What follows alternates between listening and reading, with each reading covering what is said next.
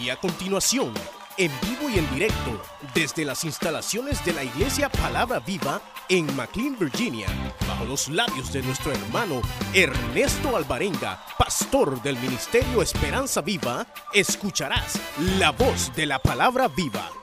Leemos versículo 1 que dice de la manera siguiente, dicen amén, cuando usted tenga lista la palabra de Dios. Capítulo 10, verso 1 dice, porque no quiero, hermanos, que ignoréis que nuestros padres, todos estuvieron bajo la nube y todos pasaron el mar. Y todos en Moisés fueron bautizados en la nube y en el mar. Y todos comieron el mismo alimento espiritual. Y todos bebieron de la misma bebida espiritual, porque bebían de la roca espiritual que les seguía, y la roca era Cristo. Pero de los más de ellos no se agradó Dios, por lo cual quedaron postrados en el desierto. Mas estas cosas sucedieron como ejemplo para nosotros, para que no codiciemos cosas malas como ellos codiciaron, ni seáis idólatras, como algunos de ellos, según está escrito, se sentó el pueblo a comer y a beber y se levantó a jugar. Ni forniquemos como algunos de ellos fornicaron y cayeron en un día 23 mil. Ni tentemos al Señor como también algunos de ellos le tentaron y perecieron por las serpientes. Ni murmuréis como algunos de ellos murmuraron y perecieron por el destructor. Y estas cosas les acontecieron como ejemplo y están escritas para amonestaros a nosotros, a quienes han alcanzado los fines de los siglos.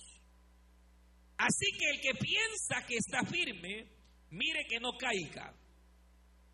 Nos ha sobrevenido ninguna tentación que no sea humana, pero fiel es Dios que nos dejará ser tentados en más de lo que podáis resistir, sino quedará también juntamente con la tentación la salida para que podáis soportar.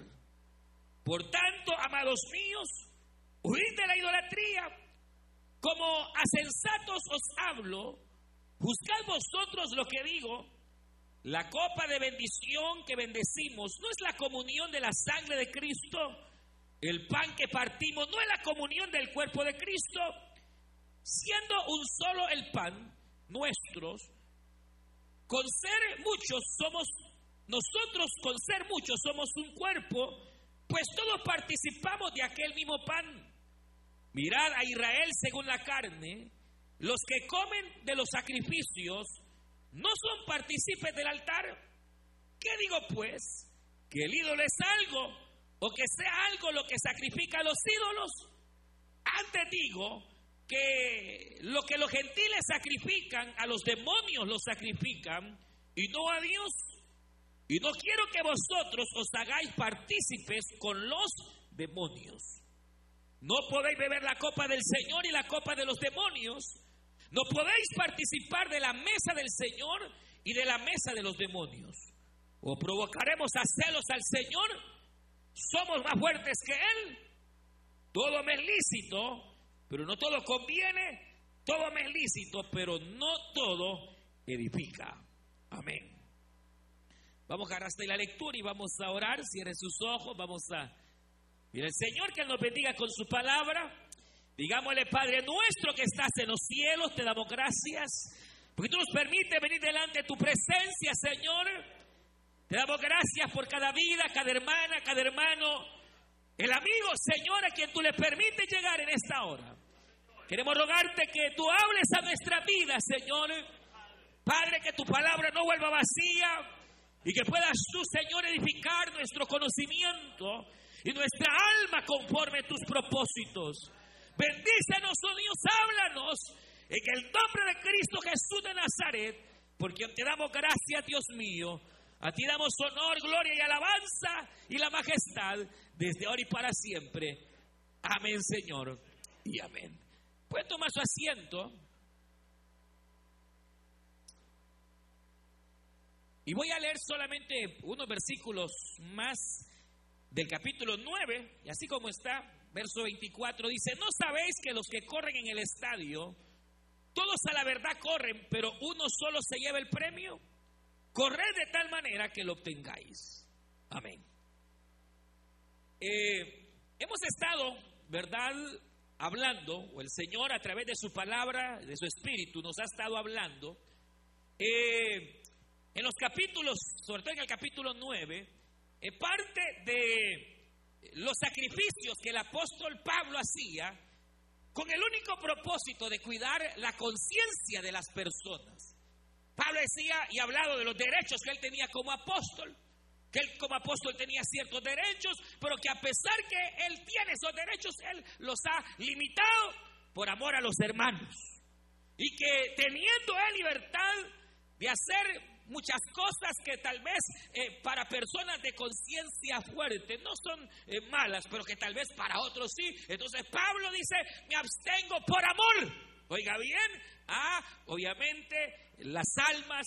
Eh, ahí mismo dice, usted recordará que leíamos, nos quedábamos el último miércoles, en aquella frase famosa donde tanto era el amor del apóstol Pablo por las almas, que el mismo viene y dice, yo he llegado incluso a veces a tener que comportarme como judío para ganar a los judíos. Me he tenido que comportar como sin ley, aunque tengo la ley de Cristo, para ganar a los que no tienen ley. Porque mi único deseo es que las almas en verdad puedan ser salvas.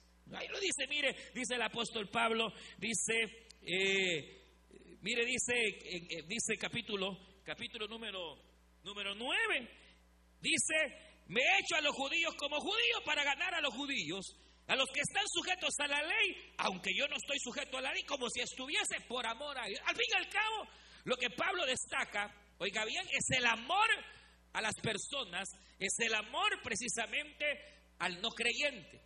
Y entonces Pablo inmediatamente dice, yo mismo me he limitado eh, yo mismo me he, eh, eh, mi, propia libertad la he visto restringirme por amor, porque prefiero, decía Pablo, incluso en otras porciones, hay una porción que dice yo, prefiriera, fíjense que Pablo dice un momentito, dice yo, incluso llegaría a ser anatema con tal de salvar a mi pueblo. O sea, mire qué amor más grande que el apóstol obviamente tenía por, por los suyos y por su pueblo. Y entonces, eh, en estas restricciones que él ha hablado de libertad, con el fin de cuidar que nadie se pierda, porque la idea de Pablo era vivir de tal manera que él no fuera tropiezo para nadie. Vivir de tal manera que su vida no hiciera tropezar a ninguno, sino que más bien, aunque sabemos que siempre habrán personas que probablemente hablan de más, pero la idea es no darles razón real para que hablen. La gente siempre va a hablar, hermano. Pero el problema es no darle nosotros como creyentes lugar a las personas para que el Evangelio sea vituperado. Porque recuerda aquella palabra tremenda de Cristo. ¡Ay! De aquel que sirva de tropiezo para alguno de mis pequeños. Mejor es que se ate una piedra de molino al cuello y se tire al mar y se ahogue. Y entonces, antes de ser escándalo al Evangelio, entonces Pablo está en esa restricción. Él dice, yo con tal de ganar o con tal de que nadie se pierda por mi testimonio, estoy dispuesto, dice Pablo, a limitarme en esta, en esta, en esta carrera. Ahora, ahora, ¿cuántos tendríamos ese mismo espíritu de Pablo, hermano? Número uno, amar a las almas. Como Pablo está hablando y dice después, porque recuerden que la vida cristiana es una carrera. Y que en esa carrera nuestro deseo es llegar a la meta. Y Pablo aquí habla de, de, las carreras, habla, hermanos, de lo que se conocía como, hoy se conoce como las Olimpiadas. Y Pablo está haciendo referencia, bueno, en varias oportunidades, por lo menos hay dos ocasiones donde Pablo representa la vida cristiana como una carrera.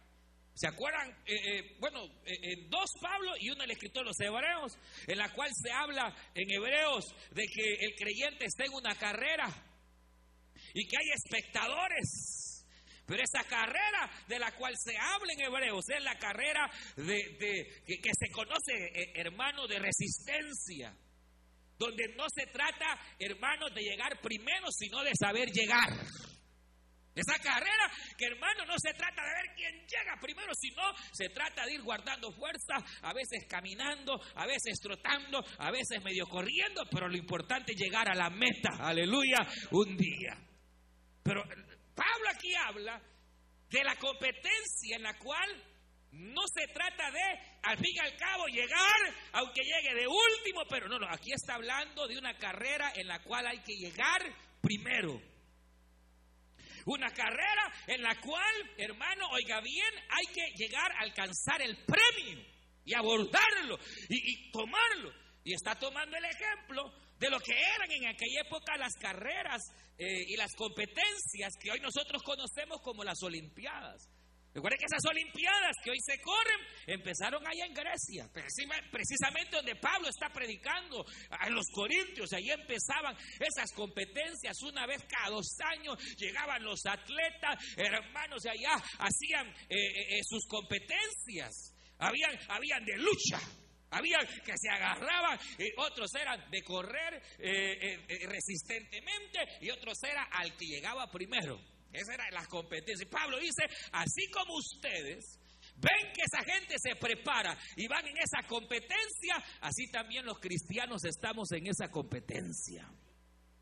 Y tenemos que llegar a la meta, dice Pablo. Oiga, tenemos que llegar a esa meta. Yo mismo colaboro para yo llegar y que otros también lleguen. Yo, mi meta es llegar, pero no solo yo, sino también que otros lleguen a esa, a esa meta y lleguen a tener ese premio del supremo galardón, el, el premio del supremo llamamiento que Dios obviamente había dado al apóstol Pablo. Entonces viene Pablo, oiga bien, y dice, estamos en una carrera y en esta carrera la idea es terminar y si es posible llegar en primer lugar. Fíjese, lo que Pablo está diciendo, no solo se trata de llegar, sino de llegar en primer lugar para tener galardón, para poder tener un premio. Aquí dice Pablo, ellos corren por un premio que eh, se termina, pero aquel que llega a esa meta y alcanza su objetivo va a tener una corona incorruptible, dice la palabra, la corona de justicia la corona, hermanos, que el Señor ha prometido para todo aquel, oiga, que sea fiel y llegue al final. Ahora, la cuestión es, ve acá, ve acá, ve acá. La cuestión es que cuando Pablo hace esa mención de la carrera, viene y se recuerda que hubo una carrera hacía muchos años atrás. Una carrera en la cual Israel salió de Egipto y la meta era llegar a la tierra de la Canaán. Pero viene Pablo y se acuerda y les hace recordar a los, a, los eh, eh, corintios que lastimosamente muchos, al igual que en las competencias, ¿usted las ha visto esas competencias? Y ha visto que mucha gente no llega. Unos caen. ¿Ha visto? ¿Alguna vez ha visto esas competencias, hermano? Qué triste. A veces eh, se ha visto competencias, por ejemplo, de esos que van en bicicleta. Qué triste es cuando de repente se cayó uno y lo peor es que se cae uno. Así pasa con muchos cristianos. Mucho más cuando tienen privilegios, hermano. Que ya tiene un llamamiento, diaconice, diácono. Siempre que cae, no cae solo, va a llevar gente arrastrada. Y entre más alto el nombramiento que tenga, cuando cae, arrastra con más. ¿Está oyendo? ¿Está oyendo? igual, hermano, esa competencia de carrera, ahí donde van, de repente se tropezó y, hermano, hace que otros caigan. Usted lo ha visto, más de alguna vez ha visto una competencia y lo triste es, hermano, ¿cuándo? Imagínese, vea, ve acá, ve acá, imagínese que esta gente pasa años preparándose Pasan esta gente años pretendiendo llegar a tener esa, esa medalla para que el accidente de otro humano le complique la vida. Ahora, Pablo dice, la carrera cristiana o la vida cristiana es una carrera. Y la idea es llegar al final y que ayudemos a que otros también lleguen. Porque en los días pasados, en la carrera de Israel, muchos no llegaron. Salieron de Egipto, salieron rumbo a la Canaán, pero a la mitad del camino se quedaron.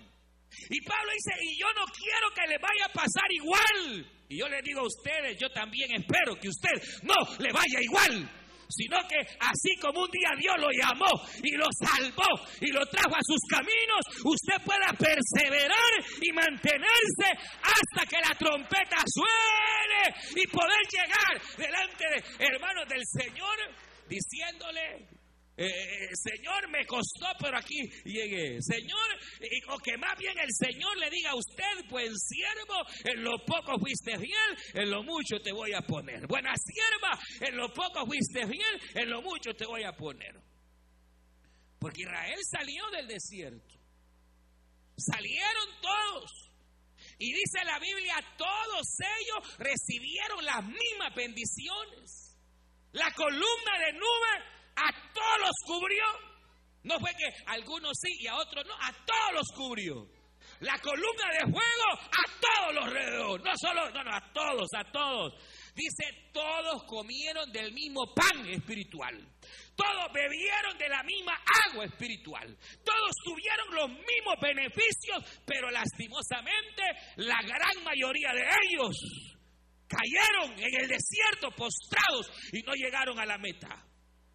Eso quiere decir, mire qué tremendo, porque podemos estar en este mismo lugar ahorita recibiendo la misma palabra, ser miembros de la misma congregación, venir y recibir, pero allá quienes, hermanos, alistan su corazón y su oído para poder recibir de parte del Señor la bendición depende de uno. El culto no depende del que dirige, el que toca, depende de mí. Si yo quiero venir delante del Señor y sacar la bendición, me la llevo. De aquí yo me voy sano, de aquí yo me voy fortalecido, de aquí yo me voy, hermano, cambiado. ¿O no? Sencillamente así como muchos de ustedes que se sientan solo a juzgar el mensaje. Con los brazos cruzados, a ver, a ver en qué se equivoca el que está predicando. A ver en qué se equivoca el que dirige. A ver si el del piano metió una nota que no era. Sí. A ver si el diácono eh, o la diaconisa trae el uniforme o cómo viene. Sí, uno puede venir, disfrutar de la misma nube, la misma columna, la misma presencia y al final quedar descalificado.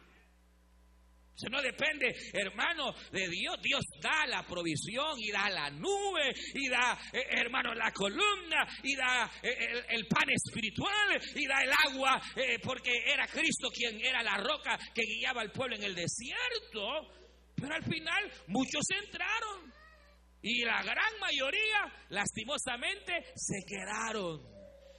La gran mayoría se quedan postrados y muy, y, muy pocos, relativamente, eh, lograron, lograron entrar. Ahora, el detalle está en qué es lo que hizo que el pueblo, hermanos, llegara a descalificarse. ¿Qué fue lo que ocurrió? Y entonces aquí eh, Pablo presenta varias situaciones y pecados, pero que son pecados colectivos, que uno es el que los comienza y siempre hay una sonza y un sonso que va detrás, igual. O sea, Pablo dice, hubo pecados, pero el problema fue que el pecado empezó con uno, contagió a otros, y entonces se lo llevó el diablo a muchos. Por eso le digo, Pablo viene y dice, yo con mi vida quiero correr de tal manera que yo llegue a la meta y le ayude a otros a llegar. Yo no quiero ser tropiezo para que otros no lleguen. Yo no quiero ser tropiezo para que otras se queden en el camino. Yo quiero ser, dice Pablo, quien pueda llegar y poder hacer que otros también vengan y lleguen a los caminos del Señor y que lleguen a su meta. Porque mire, dice Pablo, y es que eso que dice Pablo tiene que quedarnos como memoria, porque ellos fallaron, nosotros no queremos fallar. Pablo dice, mire, dice, pero de los demás Dios no se agradó, por lo cual quedaron postrados en el desierto.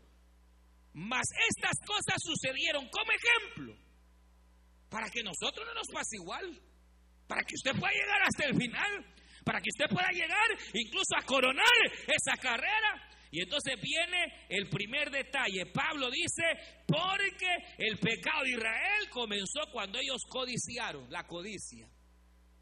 La codicia. ¿Qué es codicia? ¿Qué será la codicia? La codicia, ¿qué es codiciar? La codicia es un deseo vehemente, un deseo fuerte por algo que no se tiene. Y entonces el pueblo tenía la bendición que el Señor le daba pan. Y de todos los días les caía el pan y ellos comían del pan, que era el maná. Y que la Biblia dice que eh, allá en el desierto los alimentó.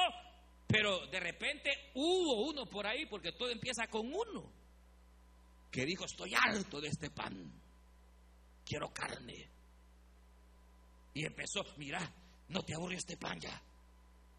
No sería bueno comer carne. ¿Te acordás de la carne que había allá en Egipto y de la soya? Y empezó a contaminar a otro. Y entonces muchos dijeron, es cierto, este pan aburre. ¿Para qué este pan? Mejor queremos carne. Y entonces desearon, dice la escritura, con un deseo vehemente carne porque no tenían. Mire, es tan fácil porque el padre de la codicia es Satanás y que el Señor lo reprenda. El primer pecado que hubo en la tierra fue y en el universo fue la codicia. que es codiciar? Es desear con fuerza lo que no tenemos. Es dejar de quitar la mira de lo que ya tenemos y ponerla en lo que no tenemos, lo que no nos pertenece. Hay codicia cristiana. Hay gente que codicia los dones de otro, la posición de otro. Eh, eh, eh, hay, hay, hermano, codicia espiritual, hay codicia material, hay codicia. La, hay. Cuando uno, hermano, desea, uno pierde, pierde, pierde la gratitud por lo que ya tiene. Y entonces empieza a codiciar aquello que no tiene. Y con gran deseo pero la codicia es pecado tremendo porque Satanás era hermano querubín. Era el cantor y el músico por excelencia en el cielo. Satanás era, eh, eh, toda belleza se le había dado a Satanás, era eh, el ángel bello, pero no le bastó. Él vio y vio el trono de Cristo. La Biblia dice que Satanás deseó sentarse en el trono donde ya estaba sentado el eterno Hijo de Dios, Jesús de Nazaret, Yeshua. Mire, Satanás dice que se quiso sentar a la diestra de Dios. Pero a la diestra de Dios está Jesucristo, hermano. Y entonces Satanás quiso ya no adorar el ser adorado. Satanás quiso la posición de Dios. Y entonces se llenó su corazón de maldad a través de la codicia y, casi siempre ese pecado es contagioso al grado que Satanás arrastró la tercera parte de los ángeles del cielo. Bastante, hermano. La tercera parte los arrastró a través de la codicia. Y, eh, ¿Cuál fue el primer pecado? Ya no en el universo, sino en la tierra. La codicia. Y, viene el diablo y le dice a Eva, ah, con que Dios te ha dicho que no puedes comer de los árboles. No, podemos comer de todo, solo de uno. Fíjense que es tremendo, porque todo lo tenía Eva. La única cosa que no era de ella, era del Señor, era el árbol de la ciencia del bien y del mal. Era lo único. El árbol de la vida ahí estaba y ellos podían comer del árbol de la vida y, ahí estar teniendo la vida eterna. Pero del árbol de la ciencia del bien, dijo Dios, no lo coman. Y entonces viene el diablo y, le cambia y le dice, mira, eso que te falta eh, eh, eh, debería ser tuyo. Tú te lo mereces. Serás como Dios el día que lo coma. Y le cambió la perspectiva a Eva. Y lo único que era de Dios lo codició. Y lo agarró. Y comió. Se mire qué tremendo. Y, yo le digo algo, Satanás sigue siendo el mismo de ayer y de hoy también. Y que el Señor lo reprenda. No nos dejemos engañar, porque si hay algo que puede llegar a ser tropiezo en nuestra vida, es la codicia, hermano. La Biblia dice que tratemos de estar contentos con lo que tenemos. Y teniendo sustento, y teniendo comida, y teniendo vestido, estemos contentos con lo que Dios ya nos ha dado. Y si Él nos quiere dar más, pues que nos dé más. Pero cuidado, iglesia, con codiciar. El amor al dinero es la raíz de todos los males, hermano. Querer más y más y más y más y más y más es peligroso, hermano. El diablo de repente venga y le ponga la, la mirada a usted en aquello que no es suyo. No lo toque, no es suyo. Más bien valore lo que ya tiene. Bendito el nombre del Señor, hermano. Cuidadito con andar codiciando a la mujer que no es suya. O la esposa que no es suya. No, no, no. Tenga cuidado de codiciar el marido de otra. No, no tiene porque ya tiene el suyo, está casada. Dele gracias a Dios que por lo menos tiene uno. Hay otras que quisieran y no tienen. Y hay otras que prefieren estar solas que mal acompañadas. Aleluya. Igual, hay muchos, usted dele gracias a Dios por la esposita que ella tiene.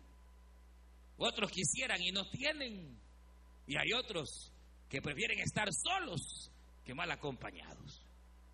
Pero la cuestión es que viene el diablo y nos va a pretender hacer eh, caer en codicia. Y este fue el pecado de Israel, codiciaron. Y entonces Dios viene, hermano. Mire, cuando. Y quiero decir algo: hay, hay, hay algo aquí que cuando a veces uno desea tanto una cosa y tanto una cosa y tanto que viene Dios y a veces permite que usted la tenga.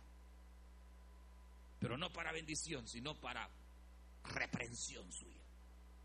Porque a esto ah, quiere, no le gusta mi pan. No están sustentos con lo que les he dado. Entonces dice que les mandó codornices, hermano, y ellos empezaron a comer hasta que se les salía por las narices. Pero por no haber comido bien empezaron a morir de indigestión, hermano. Y un cayó muerto y otro con diarrea, y otro, y en el desierto, se imagina, hermano, empiezan a morir un montón hasta que llegaron delante de Moisés. Y dijeron, Moisés, ayúdanos, mira, hemos pecado. Y se arrepintieron. Entonces Dios tuvo misericordia y, y quitó el mal en medio del pueblo. Hermanos, y tuvo en bien traer la sanidad. Pero muchos, ¿cuántos fueron? Mire, dice, dice, dice acá, eh, no codiciemos cosas malas como ellos codiciaron. Luego dice, no seáis idólatras, como algunos de ellos, según está escrito, se sentó el pueblo a comer y a beber y se levantó a jugar. Dice que tremendo, porque dice, no seáis idólatras. Oiga, dice, no seáis idólatras. Pero el problema no dice aquí, y vino el pueblo y, adoró a Baal. Así dice. Y todo el pueblo se postró y adoraron a Astarot. No. Dice que adoraron la comida, el juego. ¿Y qué otra cosa dice ahí? Y la bebida. Eso quiere decir que idolatría puede ser cualquier acción que me domina. ¿Qué es idolatría? Idolatría es cuando hay algo o alguien que ocupa el lugar de Dios en mi corazón. Esa es idolatría. Hay personas, perdone, pero hay personas que su idolatría es la comida. Solo desde que se levanta hasta que se duerme, comer, comer, comer, beber, comer, comer, beber. La comida lo va a matar. Hay gente que la idolatría es el fútbol. Fútbol, fútbol, fútbol. Y, si están en la casa pasan todo el día viendo partido tras partido tras partido. Se los va a llevar el diablo. Póngase a leer la Biblia mejor si descansó y, y no trabajó. Invierta su tiempo en algo que sea más importante. Pero mire, hay gente que son idólatras porque se sentaron, se sentaron. Fíjese, eh, eh, eh, hasta, hasta, hasta, ¿cómo se llamaría esto, hermano? Hasta la ociosidad puede ser idolatría. Como el Aragán que dice, no hay trabajo, dice. Muy frío, mucho calor. Allá está el león sentado, dice el del proverbio. Pasa un Aragán y no quiere trabajar. Hermano, aquí está hablando que el pueblo cayó en idolatría porque adoraron, adoraron la comida, adoraron la bebida, adoraron a la mujer o al marido a la mujer y al marido y a los hijos hay que amarlos, pero nunca los adore, porque solo hay uno que es digno de toda adoración y es digno de toda nuestra fuerza, y ese es el Señor. Amarás al Señor y tu Dios con todo tu corazón, con toda tu fuerza y con toda tu alma, dice la palabra. No puede ser fácilmente, no crea que solo los católicos son idólatras. No, también hay evangélicos idólatras, hermano idolatran el trabajo. Hermano, eh, eh, en su vida la han hecho esclava de la bebida, la han hecho esclava de saber qué cosas, idolatría. Y el pueblo cayó por idólatra. Y si uno se hace esclavo de algo, tarde o temprano ese algo lo terminará eliminando de la carrera.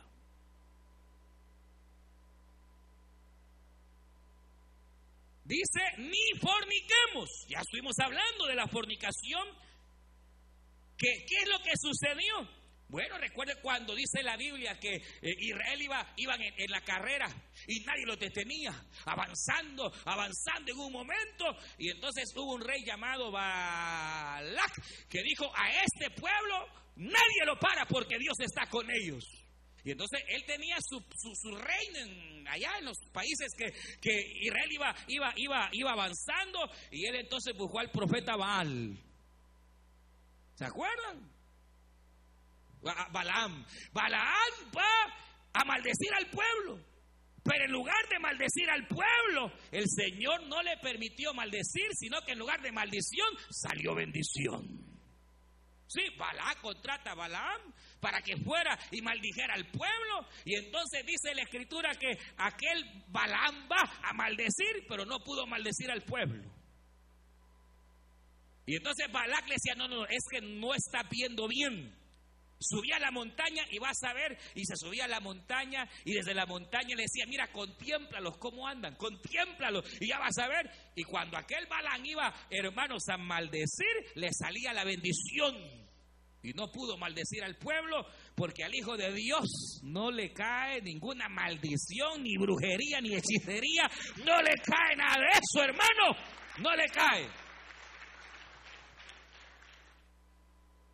Y entonces dijo, ¿qué es lo que pasaba? Mire, pasaba esto. Pasaba que Dios ya había instituido los sacrificios.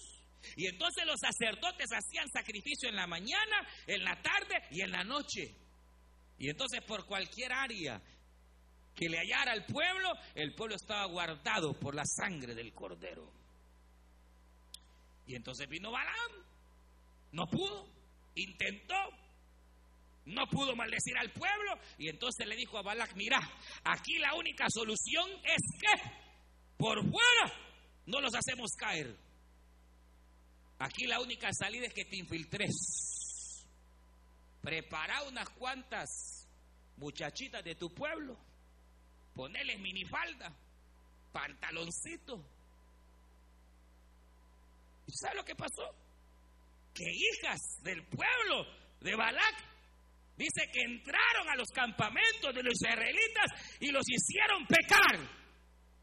Los hicieron caer en fornicación. Y empezaron, hermano, cada quien a agarrar una y dos. Y empezó, hermanos, una de fornicación. Que dice la Biblia que entonces el celo del Señor, la ira de Dios, tuvo que venir en contra del pueblo porque no estaban casados. Le gustaba estar solos y acompañaditos. E, e, y, dice, dice la Biblia que el Señor envió mortandad. Porque hasta los, los sacerdotes, hermanos, los levitas,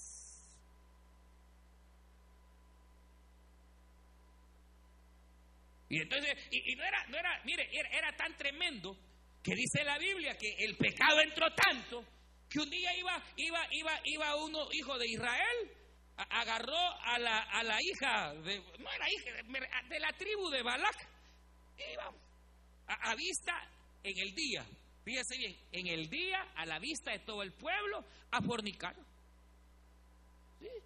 La agarró, venite, de todas maneras, ¿qué importa? Que no, eh, a vista de todo el pueblo. Y entraron a su tienda de día a fornicar. Y entonces el hijo de Aarón, hermano, viendo aquello, se enardeció y agarró, hermano, una, que ni sé si era lance espado que era, pero fue y los mató. Duro, ¿verdad? Pero era, dice la Biblia que cuando los mató, entonces reaccionó el pueblo y dijeron, estamos pecando. Y todo el pueblo entendió que estaba pecando contra Dios y Dios quitó la ira del, contra el pueblo. Pero eh, la fornicación, y ya estuvimos hablando, hermanos, de lo que es la fornicación, pero esto pasó con el pueblo. Luego dice verso 10, ni murmuréis. ¿Se imagina qué, qué tremendo los pecados de la lengua? La murmuración. Imagínense que de la fornicación pasa a la murmuración.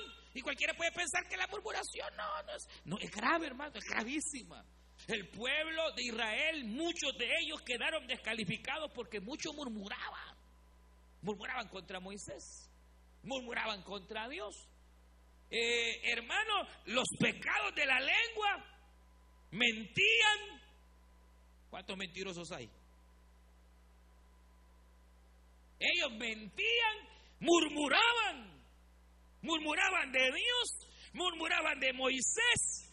Y lo más tremendo dice que, mire, algunos de ellos murmuraron y perecieron. ¿Cuándo fue esto? Cuando murmuraron contra Moisés, hermano, y murmuraron contra Dios. Dijeron, este Moisés ni sabe por dónde nos lleva, este Moisés eh, eh, nos va a matar en el desierto. Y como Dios siempre oye, hermano, quitó la columna de fuego y entonces entraron serpientes y empezaron a morderlos y a morder y a morderlos. Y, a todo aquel que había murmurado le empezó a caer el veneno y caían muertos en el instante. Se puede imaginar qué tremendo, porque la murmuración es, es, un pecado gravísimo. Hasta que el mismo pueblo tuvo que venir delante de Dios y, y pedirle al Señor misericordia, a Moisés perdón y al Señor misericordia. Y entonces Dios le dijo a Moisés, levanta una gran serpiente y todo aquel que vea la serpiente, aunque la serpiente se les haya picado, vivirá. Y esa serpiente, usted sabe, era una figura que un día se levantaría Jesucristo en la cruz del Calvario para poder traer verdadero perdón y sanidad de todos los venenos. O sea que si a usted le han picado algún veneno por ahí, no hay solución sino solamente la sangre de Cristo puede aliviar el alma y los venenos que hay en el corazón. Solo el Señor los puede aliviar. Porque las serpientes hay y, esas serpientes muerden. Y no me refiero a serpientes literales, sino serpientes espirituales, hermano. ¿O acaso dijo el Señor, yo daré autoridad sobre escorpiones y serpientes? No está hablando de, serpientes literales, de las serpientes y de las culebras que el diablo tiene. ¿Y cómo se originó todo eso? Por la murmuración. Por hablar de más. De tal grado que, hermanos, de ellos, esa vez, usted sabe cuántos, miles murieron. Pero el Señor tuvo misericordia. Pero luego dice, mire, ni tentemos al Señor, verso 9, como también algunos de ellos tentaron. Y ahí fue que perecieron por las serpientes. ¿Qué es tentar contra Dios? ¿Usted sabe qué es tentar contra Dios? Tentar contra el Señor. La Biblia dice que Dios no puede ser tentado. Pero aquí dice que se tentaron contra el Señor. Lo mismo que estaba en la guía hace algunos días. Recuerde que cuando se habla de tentar, la palabra tentación tiene dos significados. Uno es incitar al mal. Y entonces a Dios en ese sentido nadie lo puede incitar al mal porque Él es santo, santo y tres veces santo. Y no hay nadie que lo incite al mal porque Él es puro. Pero la otra palabra que significa tentar es poner a prueba. Y entonces el pueblo puso a prueba al Señor. Y cuando pusieron a prueba al Señor, mire, lo hicieron cuando ellos pensaron y dijeron, de esta no vamos a salir, Dios es malo y nos trajo para que muriésemos. Es decir, cuando uno, mire, cuando uno duda, ¿será que el Señor me va a sacar de esta? ¿Será que, hermano, tenga cuidado? Porque si uno, yo sé que todos en algún momento hemos dudado, pero dudar es poner a prueba el poder de Dios. Y el problema aquí es que, oiga, están hablando, están poniendo a prueba aquellos que vieron abrir el mar rojo, aquellos cuyos ojos vieron caer el pan del cielo, aquellos que vieron el poder de Dios y ahora estaban dudando del poder del Señor. Ahora, imagínese, hermano, un, mire, si usted lee el Éxodo y, lee números, se da cuenta que siete veces tentaron a Dios. Siete veces, hermano, el pueblo tentó al Señor poniendo en duda el poder de Dios. Ahora, mire, no digamos, se la, se la voy a poner así, se, se pasaría, no está bien, pero se pasaría. Que una persona que está naciendo en el Evangelio, que apenas está, dude, tenga sus dudas, está bien, eh, que y no está bien, pero, pero se le pasa. A una persona que está recién convertida, que de repente duda, será que eh, esto, será que Dios mira, será aquí, será que... Pero una persona que ya como usted caminó en el Evangelio y ha visto la fidelidad de Dios hasta este día. Y si usted está vivo no es por usted, sino que gracias a la fidelidad de aquel que nos llamó y que nos ha sacado de tantas situaciones difíciles. Le pregunto, ¿alguna vez a usted Dios le ha sanado estando enferma, enfermo? ¿Alguna vez no teniendo el cielo se abrió y Dios le proveyó? Le pregunto a usted, eh, quizás hoy está su corazón afligido, pero ¿será que nunca has visto el poder de Dios en tu vida? Está bien que haya duda, pero si tú ya viste la mano del Señor y un día viste que nada hay imposible para Él, no dudes, porque cuando dudas estás tentando al Señor. Yo le pregunto a usted,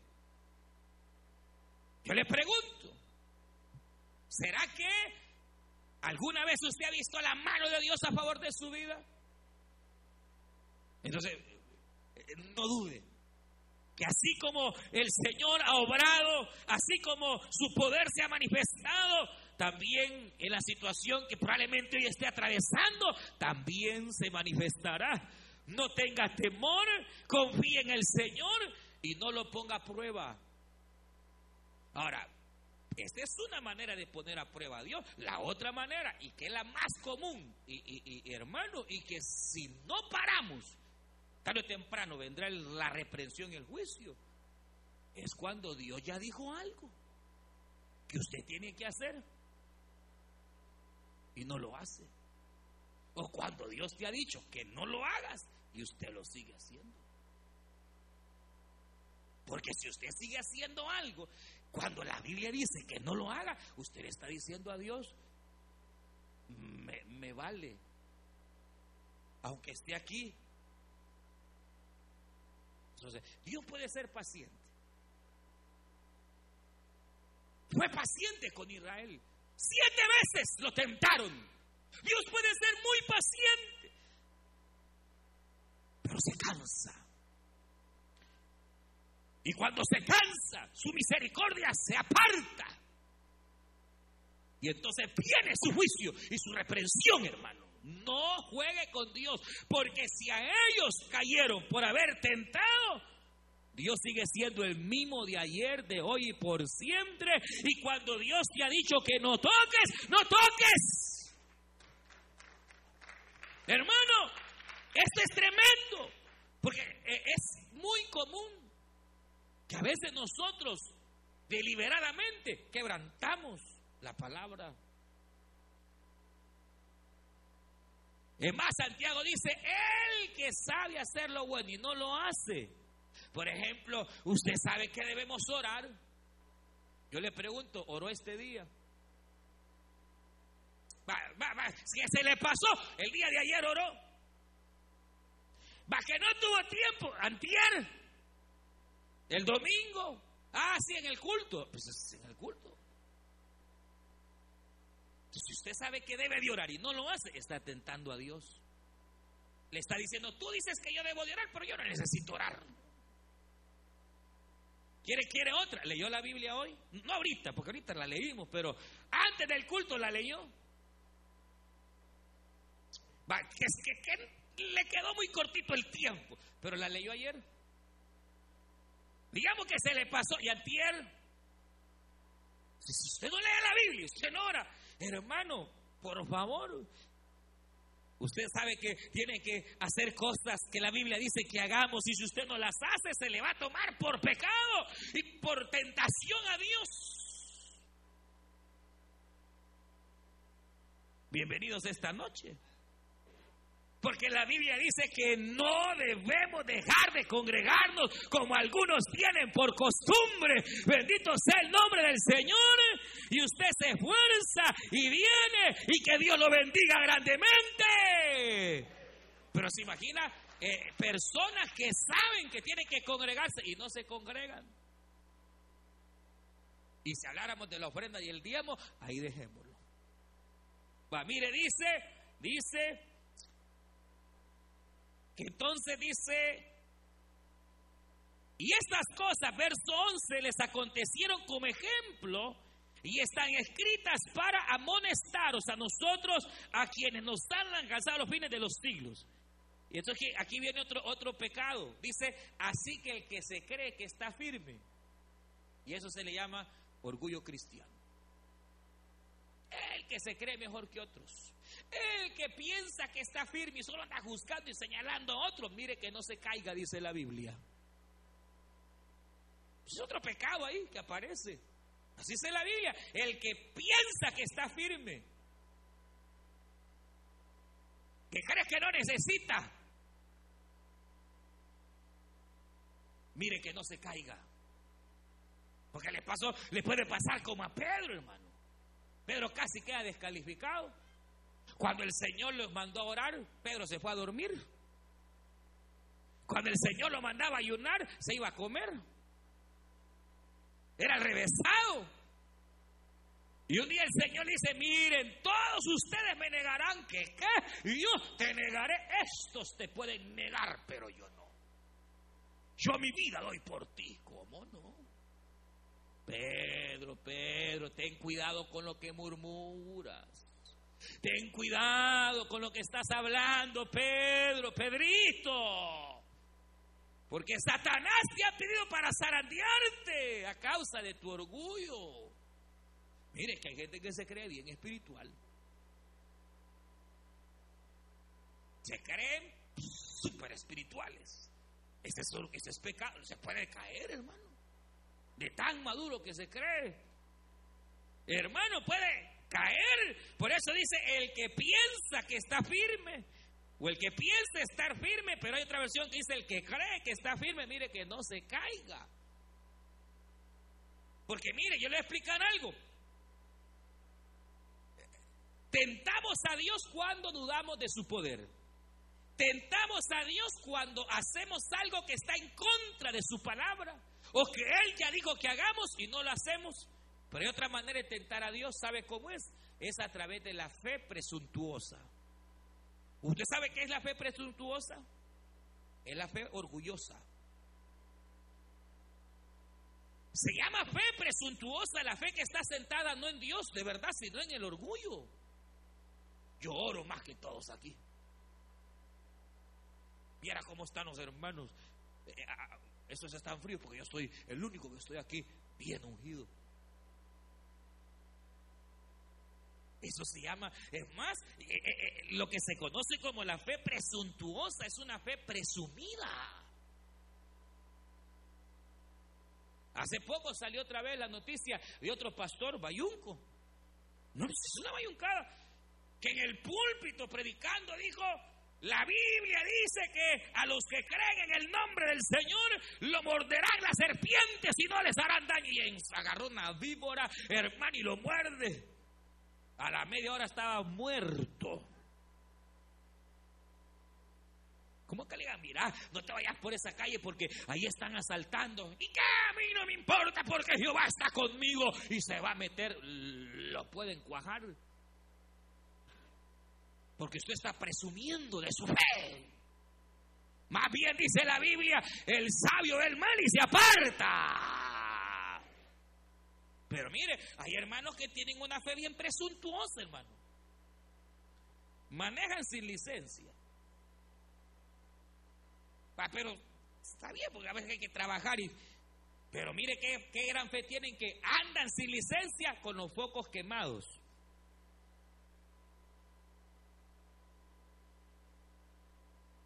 sin licencia con los carritos que a veces, hermano, ya andan con la casa y con las puertas de fuera, hermano. No pueden parar, hermano. Sin papeles y trabajando en lugares de gobierno. Es que a mí el Señor me guarda. Vaya, pues, está bien. Pero la fe presuntuosa que dice acá, más el que piensa que está firme, mire que no se caiga, tenga cuidado también. Porque es una fe que, que presume. Es aquella, aquella fe, perdóneme la pero es aquella fe, hoy ando en ayuno, hermano. Hasta en el Facebook ponen, este día estaré en ayuno. El ungido de Dios estará en ayuno, ponen. No me molesten. Es aquel que cualquier cosa que hace quiere que todo el mundo lo sepa. La fe sencilla, humilde, no, hermano. Él si va a ayunar, hasta se lava la cara y se pone guapo y se pone bonita, que ni se nota que está ayunando porque sabe que él está ayunando no para los hombres, sino para el Señor. No lo está haciendo para que lo vean, sino que lo está haciendo para agradar al Señor y no a los hombres, hermano. Ese da con su mano derecha y ni se dan cuenta en la mano izquierda lo que hizo. No presume. Al contrario, ese no está como aquel, ah, ¿se acuerda del fariseo? Y del, y del publicano. El publicano se supone era ladrón.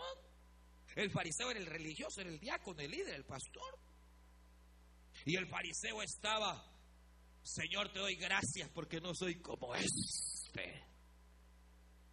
Yo ayuno, doy mis diezmos, ofrendo, hago aquí, hago allá, y el otro publicano que ni siquiera se atrevía a mirar al templo se golpeaba y decía, ten misericordia de mí que soy pecador, ten misericordia de mí que aquí eh, vengo, vengo, sé que he fallado, aquí, aquí estoy, no soy ni digno de entrar a tu casa, pero aquí estoy, ten misericordia. Y Cristo le dijo a los discípulos, ¿quién de los dos creéis, creéis vosotros que fue justificado delante de Dios? El petulante, el que se la llevaba de santo el publicano que hasta se golpeaba en el pecho diciendo yo soy pecador. De cierto digo, dijo Cristo, el publicano se fue justificado porque reconoció sus faltas delante. Entonces tenemos que correr de tal manera que debemos evitar la codicia, Debemos evitar la murmuración, la fornicación. Tenemos que eh, evitar el tentar contra Dios porque es tan fácil caer en ese pecado. Y si usted ha caído, pídale misericordia al Señor, hermano. Que Dios tenga misericordia de nuestras almas, de nuestra vida. La idolatría, tengamos cuidado. La codicia, cuidado. Más bien agradezcámosle al Señor por lo que ya tenemos. Porque el que agradece lo que ya tiene, el Señor le va a dar más. Que Dios tenga misericordia. Vamos a orar. Cierra sus ojos. Usted escuchó el mensaje restaurador de Jesucristo desde las instalaciones de la iglesia Palabra Viva en McLean, Virginia. Si este mensaje ha sido de bendición para su vida y necesita oración, Contáctenos al teléfono 571-633-0469. 571-633-0469 Que Dios le bendiga.